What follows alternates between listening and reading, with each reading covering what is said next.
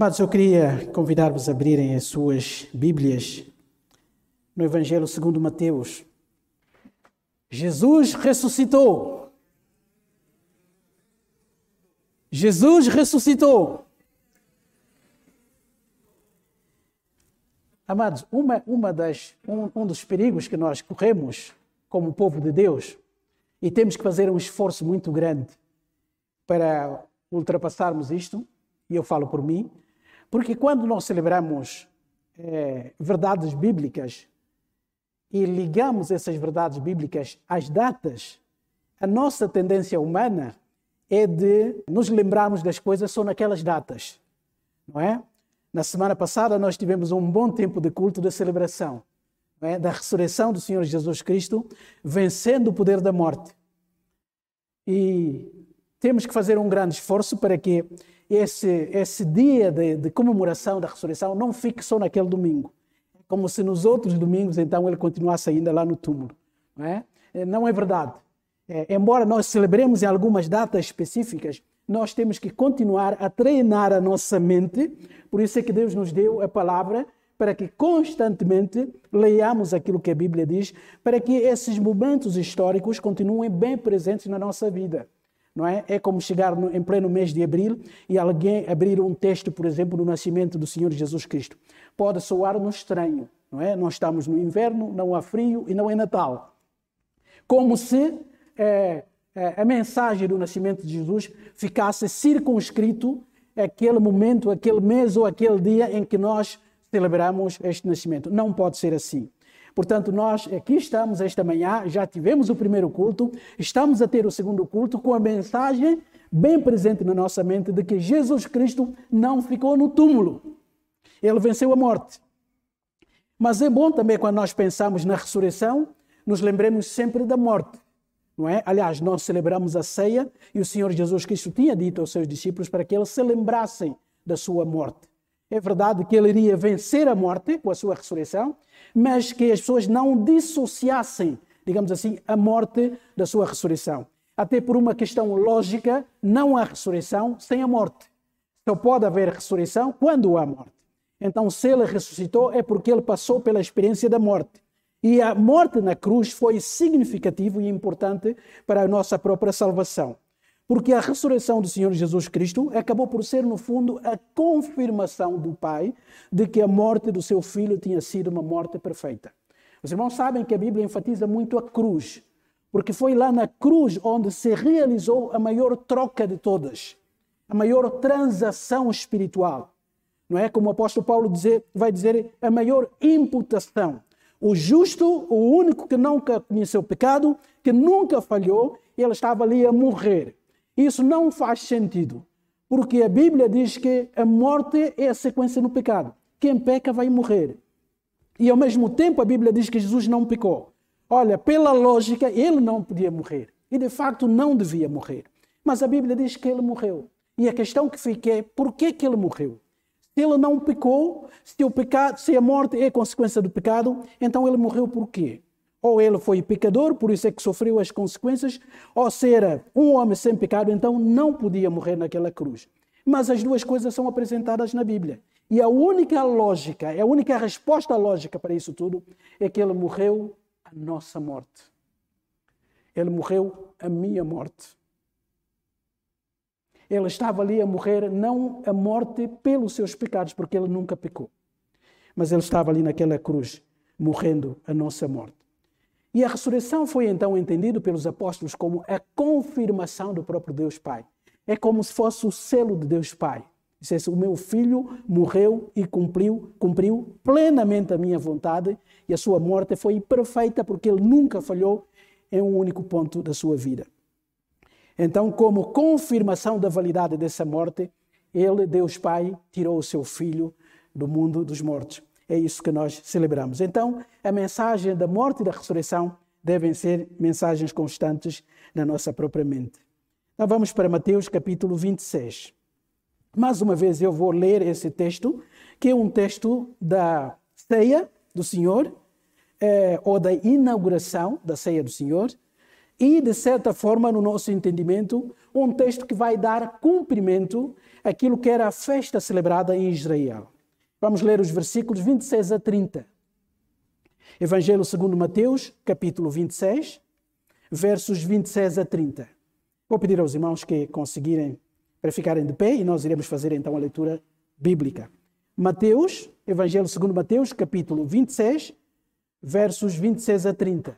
Diz assim a palavra do nosso Deus.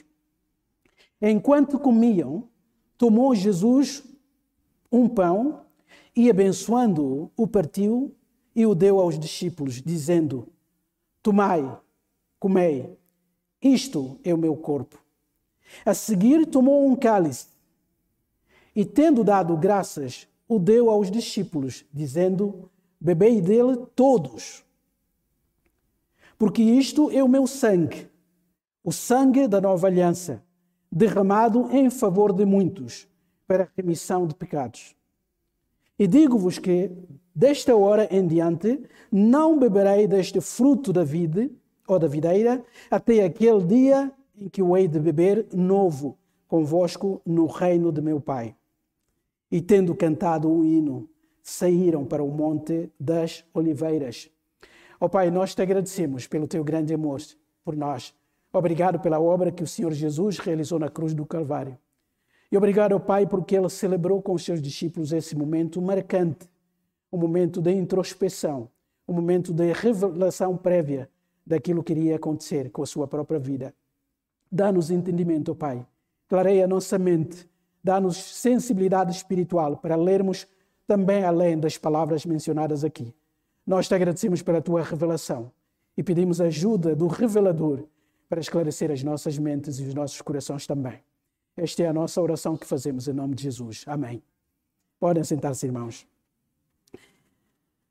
Nós víamos durante eh, os dias de semana que anteciparam, portanto, o domingo da ressurreição, estudamos muito bem eh, aquilo que precedeu eh, aquele, aquela sexta-feira sangrenta e também aquele domingo, digamos assim, o primeiro dia da semana em que o Senhor Jesus Cristo então venceu o poder da morte.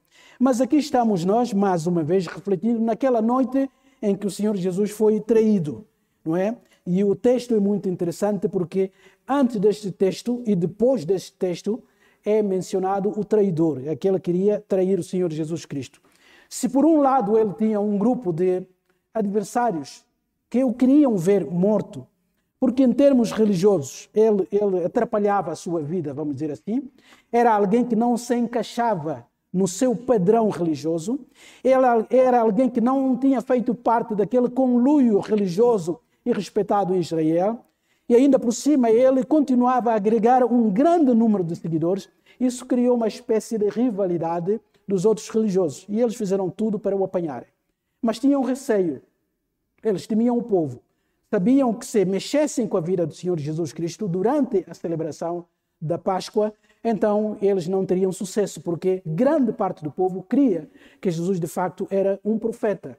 Pelos milagres fazia, que fazia, pela autoridade que demonstrava durante as suas pregações, então os líderes religiosos procuravam um momento, eh, então eles tinham planeado para que o apanhassem depois da festa.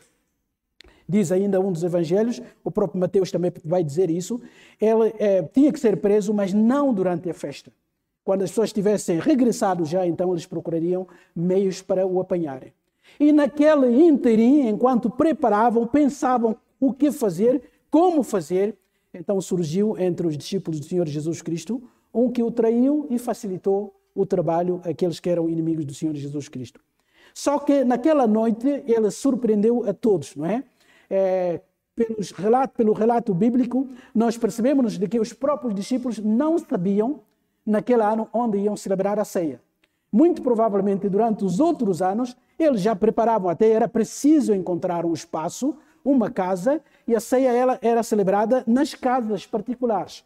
Então, o Senhor Jesus Cristo, como um homem organizado, eh, com muita antecedência, já preparava essas coisas, os discípulos sabiam. Mas este ano algo diferente aconteceu, não é? Nós vemos os próprios discípulos a perguntarem ao Senhor Jesus Cristo: Senhor, onde queremos celebrar a ceia? Está quase na hora. E nós não sabemos onde iremos passar esse jantar comemorativo, digamos assim, da libertação de Israel. E o Senhor Jesus Cristo deu alguns, algumas instruções específicas. Eles acabaram por encontrar eh, a casa daquele homem, guiados por um homem também com características muito singulares, e eles chegaram. Então, o texto bíblico diz que eh, naquela noite, enquanto eles comiam, então o Senhor Jesus Cristo tomou o pão e, abençoando-o, partiu. É muito interessante porque a ceia está a acontecer num contexto da festa, da festa que era conhecida, eh, a festa da Páscoa uma das três festas obrigatórias em que qualquer adulto em Israel devia participar. Os irmãos sabem que entre o povo de Israel havia uma, uma lei eh, eh, e uma cerimônia que era realizada, sobretudo em relação aos homens, aos 13 anos de idade, conhecido como Bar Mitzvah. Eh, significa filho que Bar, filho da lei. Então, quando o jovem alcançava 13 anos de idade, ele era considerado um adulto, ou seja, passava a ser um homem da lei, ou seja, passava a ter obrigações da própria lei. E para que isso acontecesse, então havia uma cerimônia que era realizada lá e o jovem passava por aquele ritual. A história diz que eh, quando o rapaz completava 12 anos, normalmente, entre 11 e 12 anos, os pais o levavam a Israel para conhecer o ambiente para ver os outros jovens a passarem pelo ritual, para ele, digamos assim, eh, tirar o nervosismo, etc., estar preparado para que no ano seguinte, com 13 anos, então, eh, ele fosse lá em Jerusalém e participasse daquela festa que o consideraria então um homem da lei ou um adulto. Muito provavelmente foi nessa altura que José e Maria levaram Jesus, eh, portanto, a Jerusalém, com 12 anos. Então, muito tudo indica, segundo o costume daquele tempo, que Jesus foi levado naquele ano como uma preparação, porque no, no, ano seguinte, então ele já iria ali e passaria pelo processo ou pela comemoração de Bar Mitzvah. E surpreendentemente, ainda com 12 anos, ele foi lá no templo e lá estava ele no meio de doutores da lei, interrogando eh, e respondendo, e todos ficaram encantados, e ao ponto até dos pais o eh, esquecerem lá naquela grande cidade. Então Jesus cumpriu literalmente todos que eram os é, é, é, requisitos da lei para que na sua morte ele cumprisse tudo. Mas para dizer aos irmãos que isso acontecia na festa da Páscoa. E nós sabemos que a festa da Páscoa, como nós, quando lemos a Bíblia, vemos que ela começou lá em Gênesis, não é? lá em Êxodo, desculpem. nós temos o um relato bíblico da, da, da comemoração do início da Páscoa, e eu quero convidar os irmãos rapidamente para lerem comigo esse texto, porque o, o, entre o Velho Testamento e o Novo Testamento há uma complementaridade. Portanto, nós não entenderemos muito bem alguns conceitos do Novo Testamento se é, conhecermos o Antigo Testamento. E algumas coisas que se cumpriram na vida do Senhor Jesus Cristo também não fariam sentido ou não, faziam, não farão sentido se nós não compreendermos o contexto do Antigo Testamento porque as coisas estão ligadas. E reparem que o Senhor Jesus Cristo vai celebrar esse momento da ceia exatamente durante as festividades da Páscoa e vai morrer também durante essa mesma festividade. Então havia uma ligação histórica entre aquela festa e aquilo que o Senhor vai fazer naquele dia, na celebração da ceia.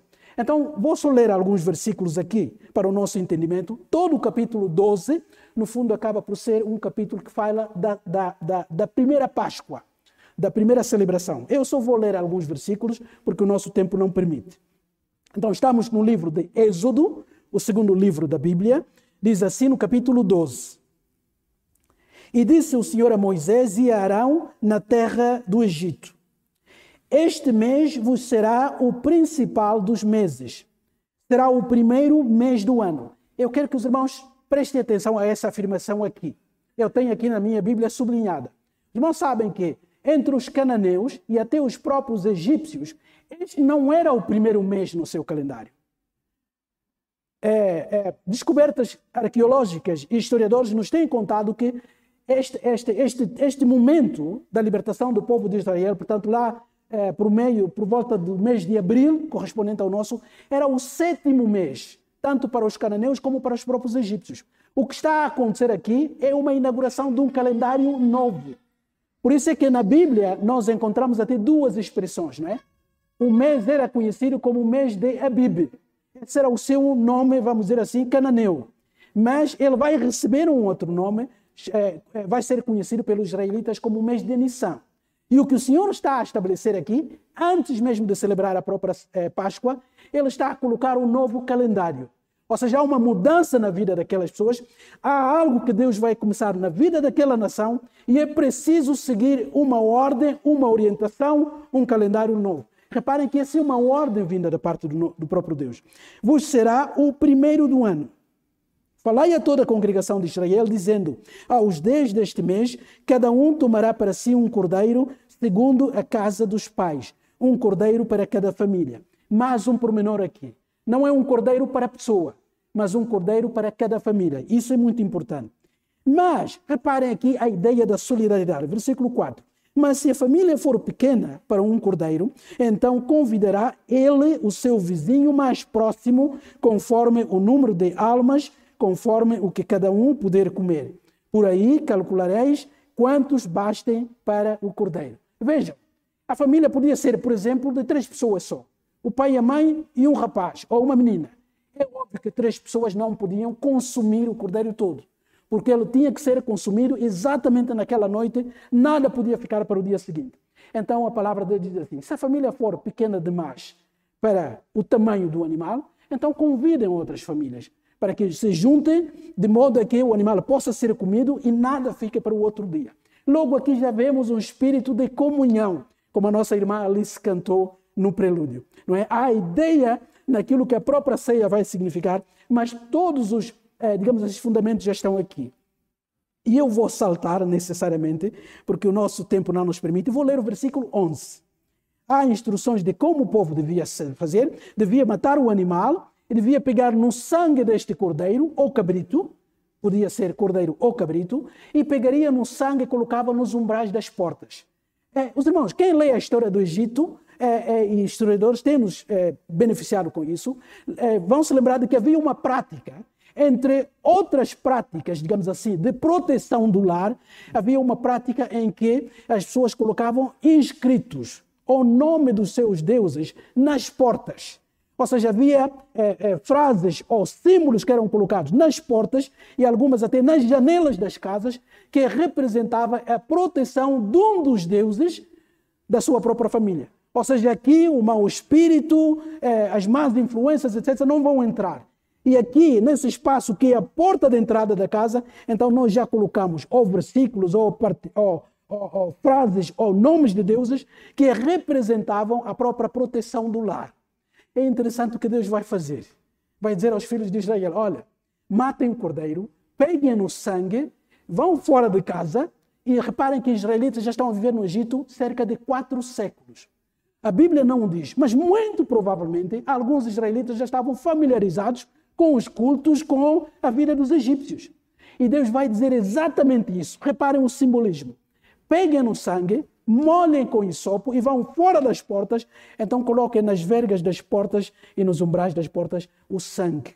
Isso para quê? É isso que queria chamar a atenção dos irmãos para percebermos aquilo que o Senhor Jesus Cristo vai fazer na ceia. Então o versículo 11 diz assim: Vejam comigo, ainda estamos lá em Êxodo. Desta maneira o comereis. Então Deus dá instruções do que, é que devem fazer com o animal. O animal deve ser de um ano, ou seja, um animal adulto. Tendo feito, devem verificar tudo, não pode ser nem, nem coxo, nem cego, nem nada, um animal perfeito. Essa era a exigência. Os irmãos já veem o que é que isso vai significar na morte do Senhor Jesus Cristo. E então eles deviam fazer tudo e depois comeriam o animal. Também deviam comer o animal assado, não cozido nem cru. Portanto, deve ser todo ele assado, não é? Deviam, deviam assar tudo, cabeça, eh, pernas e eh, a fressura, e não deixariam nada para a manhã seguinte. É? Tudo devia ser consumido naquela mesma noite. E se parte de, de, da carne sobrasse para o outro dia, ninguém a podia consumir. Devia ser todo queimado, como diz ali o versículo 10. Então, o versículo 11 diz assim: Desta maneira o comereis lombos cingidos, ou seja, prontos para a marcha, sandálias nos pés e cajado na mão, comê-lo-eis a pressa. É a Páscoa do Senhor. Prestem atenção nisso. Eu vou saltar para o versículo 13. Diz assim: O sangue vos será por sinal nas casas em que estiverdes. Quando eu vir o sangue, passarei por vós, e não haverá entre vós praga destruidora, enquanto eu ferir a terra do Egito. Sublinhe mais esse pormenor aqui. Não é? Ele vai ferir a terra do Egito, ele vai combater os deuses do Egito. É, e os irmãos sabem que todas as pragas que Deus mandou, até esta última praga que vai matar os primogênitos, todas as pragas representam ou representavam deuses egípcios. Portanto, o que estava a acontecer aqui não era só um castigo da parte de Deus, mas era a prova cabal de que o Deus dos filhos de Israel era superior em relação a todos os deuses é, é, do Egito. Porque havia Deus que protegia para, é, portanto, a praga, para os gafanhotos, para as rãs, para os, portanto, doenças físicas, etc. Havia deuses para tudo. E, e historiadores dizem que cada praga representava a derrota de um deus egípcio a culminar com a última praga, queria então destruir os primogênitos, porque também havia um Deus no Egito que protegia o primogênito, que seria a continuidade da própria família. Portanto, tudo aqui no fundo é espiritual que está a ser travado aqui.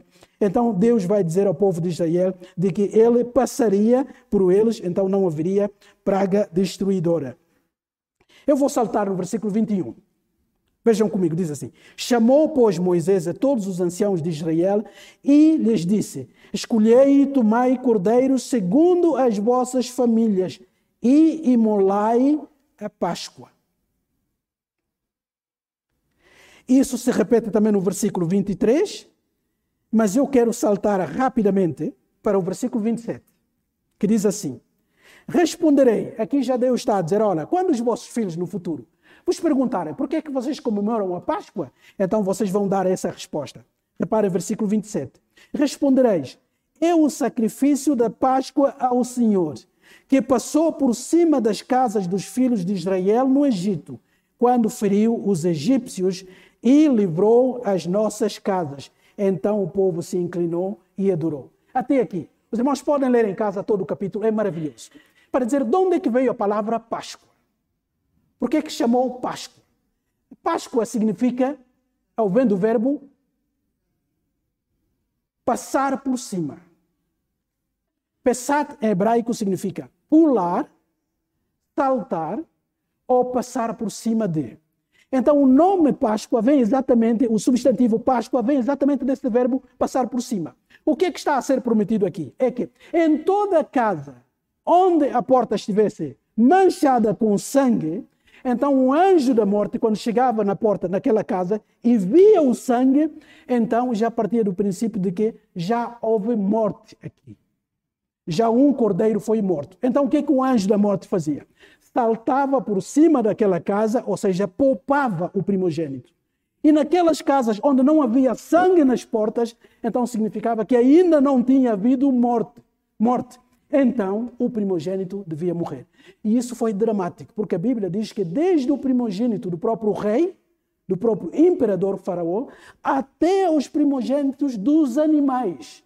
Os irmãos podem imaginar a mortandade que houve naquela noite, ao ponto do próprio Faraó não aguentar mais e decidir: eu tenho que libertar esse povo porque já é demais, eu já não suporto. Essa é a ideia que está embutida na festa que o povo de Israel celebrava. Portanto, o que o povo de Israel celebrava desde aquela data era a libertação da parte de Deus. E como é que Deus tinha libertado o povo de Israel? Ele tinha, através do seu anjo, passado por cima, ou seja, poupado a vida dos primogênitos. Amados, e Jesus vai pegar nessa festa, nesse simbolismo, nessa libertação nacional, em que em cada casa apenas uma única pessoa tinha sido poupada e ele vai lhe dar um significado universal, maravilhoso. Por isso é que quando ele celebra a ceia, no meio da Páscoa, ele pega num pão que era comido, e nós também temos lá em, em Êxodo capítulo 12, o pão devia ser um pão não levedado. Não havia tempo, não podiam gastar tempo para levedar a farinha, e havia uma explicação mais profunda ainda, é que não devia haver mistura, porque a levedura é símbolo de pecado. Quando nós lemos na Bíblia, praticamente o fermento representa algo falsificado. Como a, o próprio fermento falsifica a massa e amplia a massa, eh, se torna uma quantidade maior, quando de facto não devia ser assim. Os irmãos se lembram que o Senhor Jesus Cristo considerou a doutrina dos fariseus como fermento dos fariseus, para dizer que eles tinham um ensino falsificado.